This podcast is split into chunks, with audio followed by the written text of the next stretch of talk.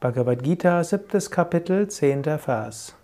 Krishna sagt, Wisse, o Arjuna, dass ich der ewige Same aller Wesen bin.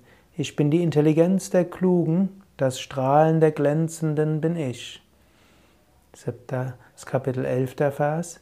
In allen Starken bin ich die Kraft, die frei ist von Wunsch und Verhaftung, und in allen Wesen bin ich der Wunsch im Einklang mit Dharma, o Arjuna.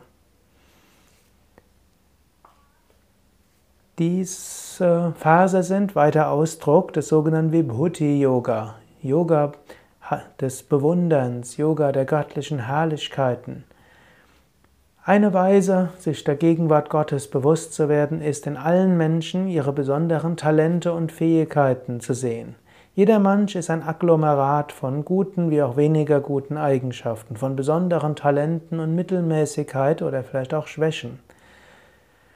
Lerne es, das Großartige in Menschen zu sehen, ja, und zu bewundern. Denn so kannst du Gott sehen. Den nächsten Menschen, den du sehen wirst, du kannst schon mal jetzt überlegen, wen werde ich als nächstes sehen, mache dir bewusst, was hat er für tolle Eigenschaften? Was ist in ihm bewundernswert? Vielleicht ist er besonders geduldig, vielleicht ist er ein Musiker, vielleicht kann er besonders kochen, vielleicht ist er oder sie besonders fähig, im Chaos die Ruhe zu bewahren, was auch immer.